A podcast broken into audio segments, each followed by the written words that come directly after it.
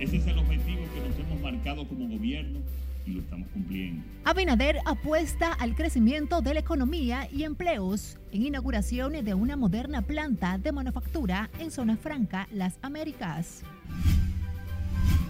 El Partido Revolucionario Moderno definirá hoy el método de elección de sus autoridades. En el Congreso Nacional, nuevo conflicto entre senadores y diputados amenaza la aprobación de importantes proyectos como el Código Penal. Empresarios califican como acertados los subsidios anunciados por el gobierno. Y reanudarán esta tarde el conocimiento de la solicitud del Ministerio Público de extender el plazo para presentar acusación formal.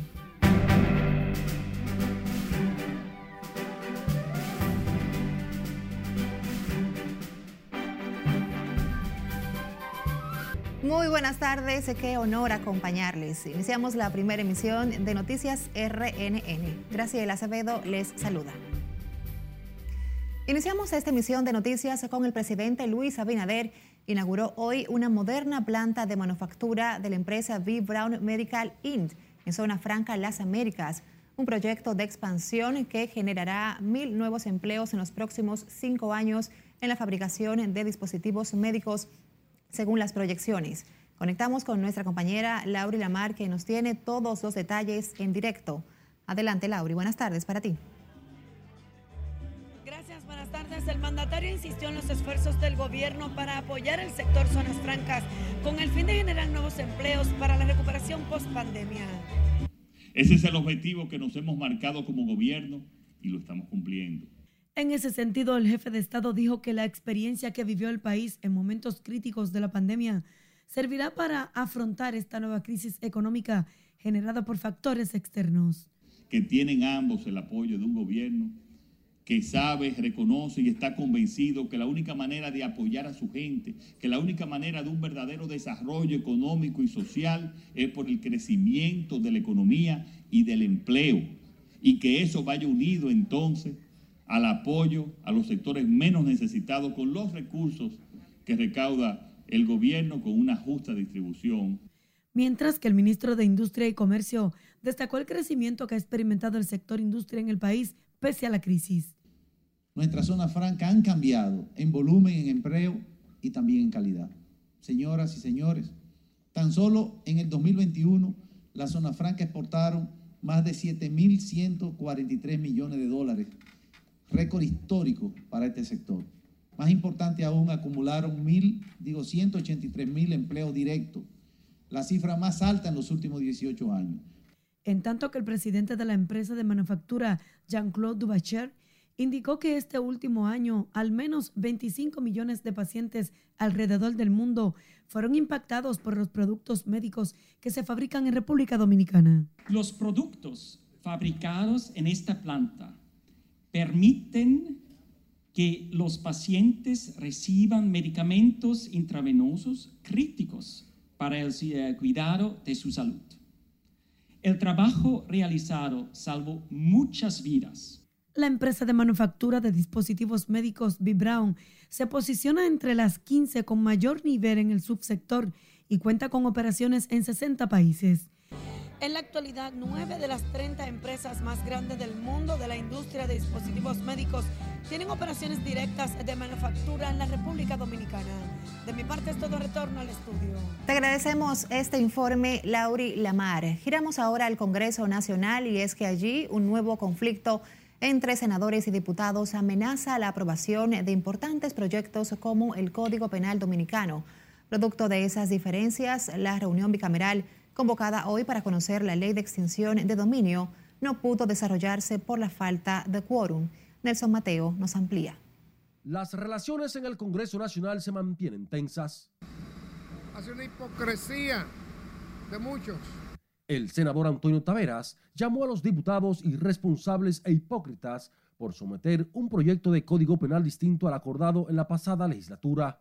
Y nosotros no se lo vamos a de inmediato, Alfredo Pacheco, presidente de la Cámara Baja, respondió calificándolo de atrevido. Bueno, lógicamente hay una crisis planteada en la que habrá que intervenir el Congreso y probablemente la organización política, porque los dos pertenecen a la, a la misma organización política. El enfrentamiento interno, según este diputado, es una constante en el Congreso que urge de la intervención de las altas instancias del partido. Y es que la reunión bicameral convocada para discutir este viernes la ley de extinción de dominio se levantó por la falta de quórum, mermado por las malquerencias internas. Yo creo que esta discusión que se ha planteado entre el Senado y la Cámara de Diputados no favorece al ambiente democrático que exige en este momento la sociedad dominicana. Lo mismo considera el diputado por San Cristóbal, Gustavo Lara. Seguro porque distrae, distrae de los objetivos fundamentales. Ahora mismo debemos centrarnos en la discusión de las piezas que se están conociendo y las, las diferencias personales tienen que quedar a un lado y tienen que dirimirse fuera de este escenario. Pero esta posición que ha asumido Antonio Tavera, pues lo que crea es dificultades ante, ambos, ante ambas cámaras, eh, lo que va a crear situaciones de estancamiento de algunos proyectos. Este senador fue uno de los pocos que asistió a la fallida reunión de la ley de extinción de dominio este viernes. Preocupado por los resultados, pidió una urgente reunión entre los líderes del Congreso, Alfredo Pacheco y Eduardo Estrella. Tiene que haber una armonía entre, entre, entre las dos cámaras, como ha existido siempre, una armonía. Y yo creo que eh, posiciones como esta no nos puede llegar a llevarnos a una confrontación. Eh, creo que es el ánimo de todos los senadores, todos los diputados, para que ese, esa diferencia democrática en una institución de, del Estado como es el Congreso eh, desaparezca lo más rápido posible. La suspendida reunión de extinción de dominio fue pospuesta mientras se espera por los resultados de la mediación anunciada por el senador Catrain. Nelson Mateo, RNN. Mientras tanto, el sector empresarial del país valora como positivas las acciones del gobierno encaminadas a mitigar la inflación internacional con los nuevos subsidios de 3.475 millones destinados a los alimentos de la canasta básica. Conectamos ahora con nuestra compañera Vanessa Valdés, quien nos tiene más detalles. Buenas tardes, Vanessa. Adelante. Muchísimas gracias. Así es, buenas tardes. Para el empresario Manuel Corripio, el impacto de la pandemia del COVID-19 y el bélico entre Rusia y Ucrania han lacerado la economía dominicana, un escenario que dice el gobierno enfrenta de forma acertada. El motivo para de valorarlo como muy positivo es el siguiente. Corripio cree que la nueva inversión del gobierno para subsidiar las importaciones de maíz, trigo, soya y harina y otros productos beneficiará a la población más desposeída. Aquí es donde el gobierno y los empresarios pues debemos contribuir a que esto, que será, de seguro será temporal, pues poda, podamos transitarlo todos juntos. Esto implica que, sin lugar a duda, el país tendrá que, tendrá que experimentar, como ya se está viendo, alzas en los precios. Sin embargo, Manuel Corripio considera que estos subsidios deben ser transitorios para no afectar a los fondos del Estado. El subsidio es una medida correcta, siempre que sea temporal, esperemos que sea y esperemos que así lo sea. Y que eh, todos podamos transitar este tema, eh, esta etapa desafortunada, coyuntural, y como digo, esperemos que sea temporal y de corto plazo, eh, sin, la mayor, sin, la, sin el mayor sufrimiento. De su lado, el presidente de la Federación Dominicana de Comerciantes, Iván García, también respalda las acciones del gobierno para enfrentar la actual crisis. El consumidor en la República Dominicana no va a ser impactado por la salsa de precios de trigo en los mercados internacionales. Y nosotros apoyamos los subsidios directos que se le van a comenzar a ofrecer a los consumidores con la canasta básica de Inespre. Con el nuevo subsidio del gobierno, las autoridades buscan reducir el impacto de las alzas en la población en momentos en que se agotan los esfuerzos para enfrentar los efectos de la crisis en la economía local. En su rendición de cuentas el pasado 27 de febrero, el presidente de la República, Luis Abinader, propuso reducir a un 0% los aranceles con relación al precio de la canasta básica familiar. Por el momento es todo. Retorno contigo al centro de noticias. Te agradecemos los detalles, Vanessa Valdés. Cambiamos información. El Instituto Nacional de Formación Técnico Profesional encabezó este viernes el lanzamiento del programa Plan para el Desarrollo de Emprendedores que permitirá a los participantes de término o egresados del Infotep iniciar y formalizar sus propios negocios. La actividad estuvo encabezada por Rafael Santos Badía, director general del Infotep, Manuel Corripio, presidente del Grupo Corripio, y Porfirio Peralta, director de Promipyme. El programa establece la selección de ocho candidatos cada tres o seis meses, formados en las áreas de técnico en refrigeración, electrónica, audio y video. El ex procurador Jan Alain Rodríguez vuelve este viernes en busca de que un tribunal ordene su anhelada libertad y que rechace una prórroga al Ministerio Público para seguir investigando el caso Medusa. La jueza Altagracia Ramírez de la Cruz del cuarto juzgado de instrucción del Distrito Nacional deberá revisar la medida de coerción de Jan Alain y los demás imputados en este caso de corrupción para determinar si deben seguir cumpliéndolas. En la audiencia pautada para las 4 de la tarde, la magistrada también tiene previsto escuchar la solicitud que hizo la Procuraduría Especializada de Persecución de la Corrupción Administrativa para que les conceda una prórroga de cuatro meses para seguir las pesquisas y poder presentar acusación formal, como también conocer una petición de resoluciones planteadas por uno de los imputados. Vamos ahora a Santiago, donde sigue hoy el conocimiento de medidas de coerción contra 39 imputados acusados de estafar a ciudadanos estadounidenses a través de, delitos cibernéticos, robo de identidad, lavado de activos y otros delitos, en el caso de la denominada Operación Discovery. Junior Marte da seguimiento al caso y nos amplía. A medida que avanzan los días, el caso Discovery sobre delitos cibernéticos muestra interés entre ciudadanos que afirman las autoridades deben profundizar en el caso de la red que tenía años operando en Santiago.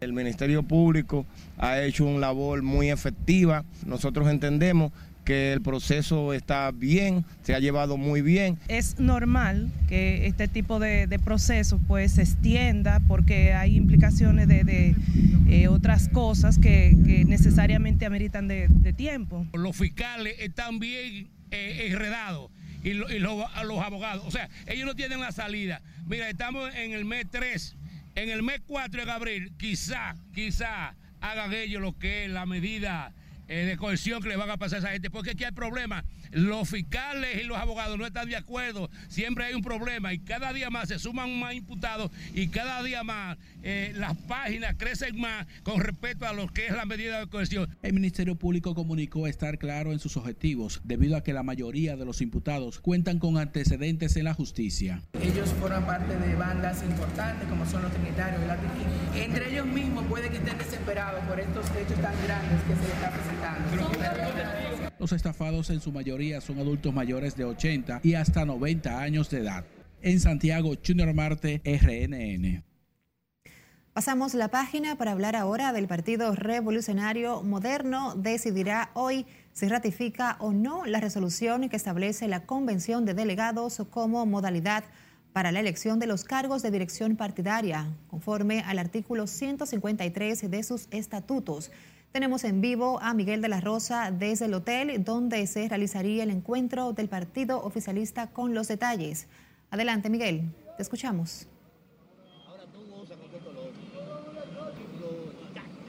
Saludos, muy buenas tardes. Efectivamente, el Comité Ejecutivo del PRM que hoy se reúne está integrado por su presidente, José Ignacio Paliza, así como también por su secretaria general, la alcaldesa Carolina Mejía. Este encuentro se está realizando de manera... Eh, muy, muy reservada, con limitaciones al acceso a la prensa, de tal punto que hemos eh, tenido que apostarnos en una distancia muy lejana a donde se están recibiendo las personalidades que participarán en este encuentro. Este, asimismo, forman parte de los miembros de este comité ejecutivo los senadores y diputados, así como también los presidentes de comité eh, provinciales y municipales de distritos y sesionales en el exterior. De acuerdo a lo establecido dentro de los estatutos recién aprobados del PRM, el Comité Nacional es el máximo organismo de dirección del partido oficialista y cuenta con una matrícula de 1.200 miembros. Dentro de los puntos de agenda, se presume que está en esta reunión el Comité Nacional se encuentra la ratificación de la resolución de la Dirección Ejecutiva para las elecciones a cargos de dirección de esa organización. Desde hace varios meses el PRM ha estado muy activo en la eh, formación para la escogencia de todo lo relativo a sus organismos de dirección, entiéndase presidente, secretario general, así como demás miembros del Comité Ejecutivo Nacional. Esta es toda la información por el momento. Ahora retorno contigo al estudio. También detallar que hemos visto un desfile de importantes funcionarios y miembros de esta organización, pero se han negado a ofrecer declaraciones a la prensa. Entonces la, la seguridad del evento nos insiste de manera masiva de que tenemos que alejarnos porque van a habilitar un salón especial en el interior de este hotel, pero muy distante a donde se realiza el encuentro. Ahora sí, retorno con ustedes. Gracias Miguel de la Rosa reportándonos en vivo desde el hotel donde está reunido el Partido Revolucionario Moderno y elegirá asimismo el método de elección de sus autoridades. ¿Cree usted que el senador Antonio Taveras es un atrevido, como aseguró el diputado Alfredo Pacheco? Participe en nuestra encuesta del día en las redes sociales de Noticias RNN con el hashtag RNN Pregunta. Estamos en Instagram, Twitter, Facebook y YouTube. Vamos a una pausa. Al volver, aumenta inconformidad por reducción en estados de cuenta afiliados a FP. Y el Consejo Nacional de Seguridad Social desmiente inoperabilidad de la entidad por supuesto conflicto interno. Les contamos tras la pausa. Siga con noticias RNN Primera Emisión.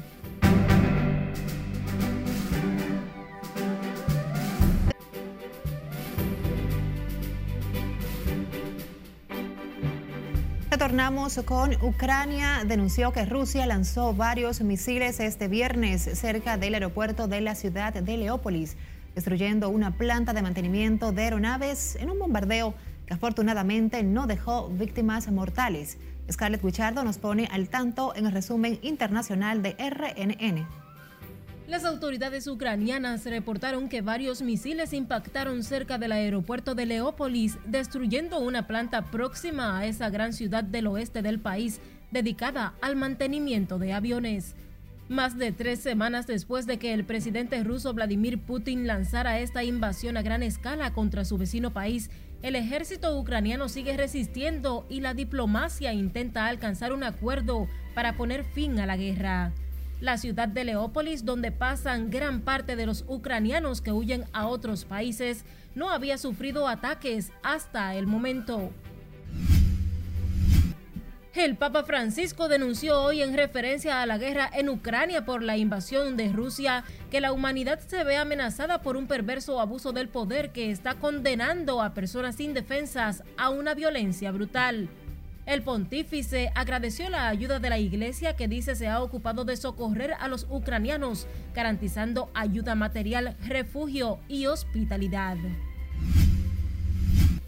Las últimas restricciones para viajar al Reino Unido que aún quedaban vigentes para contener el COVID-19 fueron levantadas este viernes. Los viajeros que no estén vacunados ya no tendrán que someterse a un test de coronavirus para entrar al país, una regla que ya había sido erradicada para los que sí se han inmunizado. Nos vamos a China, que decidió priorizar la economía y la metrópolis tecnológica de Shenzhen y levantó este viernes parcialmente el confinamiento decretado por un brote de COVID-19, especialmente en su puerto, uno de los mayores del mundo y vital para el comercio. El país está experimentando su peor brote de coronavirus en casi dos años, con varios miles de nuevos casos positivos diarios en los últimos días. Y un niño de 13 años conducía la camioneta pickup que chocó contra una vagoneta en el oeste de Texas, colisión en la que murieron nueve personas, incluyendo seis integrantes de un equipo universitario de golf y su entrenador, indicó la Junta Nacional de Seguridad en el Transporte. El niño y un hombre que viajaban en el vehículo también murieron cuando el neumático delantero izquierdo de la camioneta, que era el de repuesto, se reventó antes del impacto. En las internacionales es Carelet Guillardó, RNN.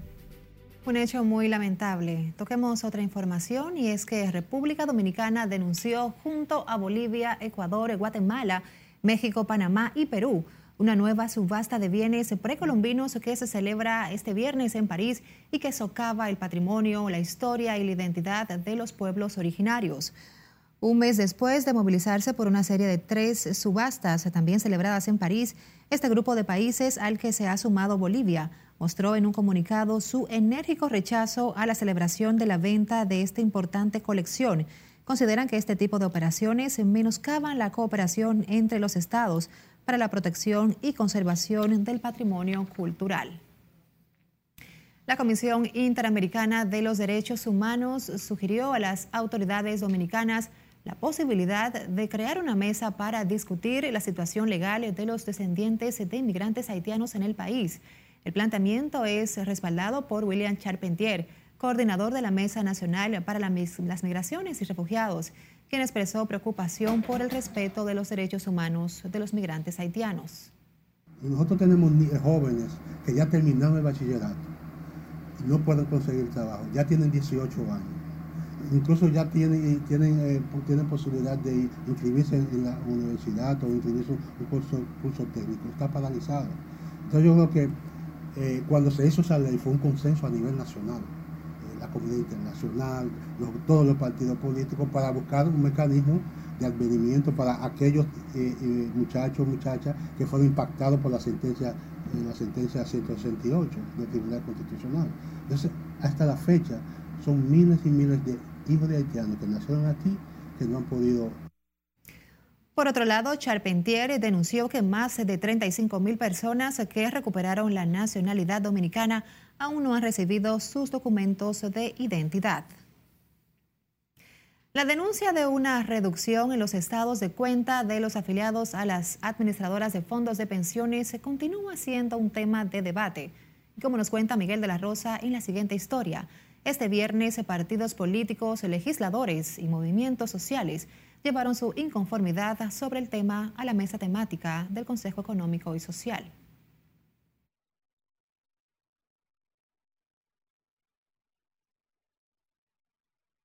Diferentes sectores de la sociedad siguen rechazando que las AFP manejen a su antojo los ahorros de sus afiliados. Este viernes el diálogo de reforma que se lleva a cabo en el Consejo Económico y Social fue el escenario para externar sus quejas. Presentamos la propuesta de reforma, que es una propuesta de consenso donde están participando todas las instituciones, habidas y por haber, que están siendo afectadas y que tienen una visión clara de lo que debe ser la seguridad social en la República Dominicana. Desde el sector social esperan una explicación convincente de parte de las AFP o una devolución de lo sustraído. Que es un sistema disfuncional que está para asegurar un negocio y no para defender los supuestos derechos a la pensión, a la salud, a la seguridad social. A estos reclamos se sumó el ex superintendente de salud y riesgos laborales, Pedro Luis Castellanos. Creo que hay una responsabilidad de dar una buena explicación y bueno, si la gente no queda conforme, pues tendrá el derecho a reclamar. En tanto que la Secretaría de Seguridad Social de la Fuerza del Pueblo expresó preocupación por esta problemática. La Fuerza del Pueblo, en consecuencia, eleva su voz de protesta y reclama una mayor consideración hacia los derechos de los trabajadores y una mayor transparencia que evite más descrédito del que ya sufre el sistema. Según el Observatorio Nacional para la Protección del Consumidor, desde hace varios meses, los afiliados de las diferentes administradoras de fondos de pensiones han visto una reducción de su capital sin una previa notificación. Miguel de la Rosa, RNN. A propósito, la recién designada gerente interina del Consejo Nacional de la Seguridad Social, Marilyn Rodríguez, desmintió que esa entidad tenga cinco meses inactiva sin emitir resoluciones ni adoptar las decisiones operativas que le corresponden por un conflicto interno. Rodríguez habló con periodistas en momentos en que diferentes sectores sociales responsabilizan al Consejo Nacional de la Seguridad Social del problema que se ha suscitado con las AFP. El Consejo Nacional de Seguridad Social no lleva cinco meses paralizado. Las comisiones de trabajo han seguido trabajando como ordinariamente lo hacen eh, próximamente se estará convocando la reunión del Consejo.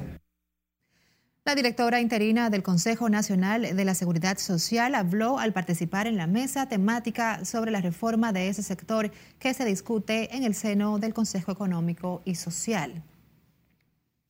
El Ministerio de Salud Pública informó hoy que el país sumó 171 nuevos contagios de COVID-19 sin nuevas muertes notificadas. De acuerdo con el boletín sobre la situación del virus en territorio nacional, 126 personas están hospitalizadas y 24 pacientes se encuentran ingresados en unidades de cuidados intensivos.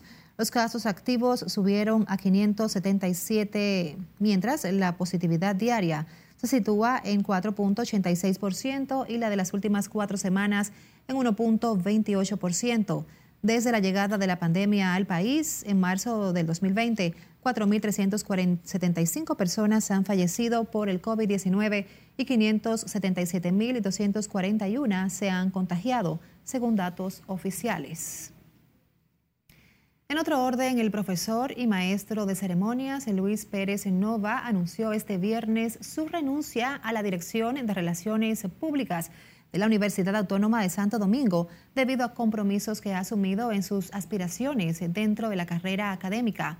Pérez Nova explicó que a partir de julio del presente año servirá a los universitarios desde la dirección de la Escuela de Comunicación de la UAS.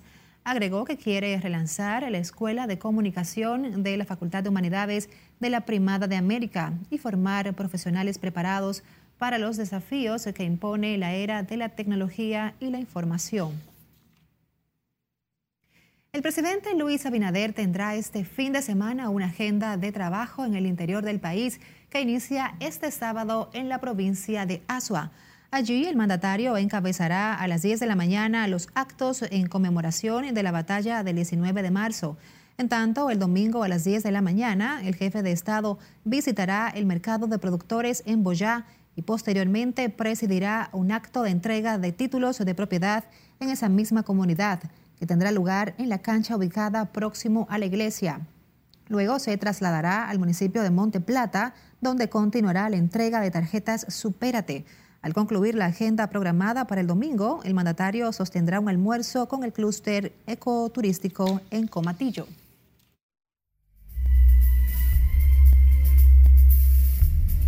Saludos muy buenas. Iniciamos la entrega deportiva hablando de Zacarías Bonat, el presidente dominicano que en Cuba implantó su paso, su paso arrollador para ganar tres medallas de oro y ser el campeón absoluto de la categoría de los 89 kilogramos. Bonat, con esta participación, asegura su participación en los Juegos Centroamericanos y del Caribe San Salvador 2023. Dio una pela e implantó marca. Increíble Bonat. Lamentablemente tenemos que decir que el deportista presidente de Abadina, José Heredia Corporacito, falleció luego de padecer del síndrome de Guillain-Barré que le inició durante la pandemia y no se pudo recuperar. Caramba, qué pena. El deportista Juan López presenta su libro sobre automovilismo dominicano. El mismo y todos sus recursos recaudados serán donados a la Fundación Nido de Ángeles. Este libro tiene la historia del automovilismo completito en las grandes ligas. Vladimir Guerrero Jr dice que la temporada pasada fue un avance, fueron unos trailers, que esta temporada viene la película. Recuerden que Vladimir Guerrero Jr. fue co-líder de cuadrangulares segundo en el premio MVP. ¿Qué le falta a Vladimir? Que ahora que viene la película, o sea, que lo de verdad viene ahora. Bueno, le falta ganar el MVP, ser campeón y sí, ciertamente, los azulejos de Toronto tienen un equipazo son uno de dos equipos favoritos en la división este. Pero desde ahora se puede decir que los azulejos deben estar en la postemporada, más cualquier otro equipo de su división este de la Liga Americana. Por el momento es todo. Graciela, sigo contigo. Gracias Manuel y siempre refrescándonos con el acontecer deportivo. A ustedes también las gracias por acompañarnos. Feliz tarde.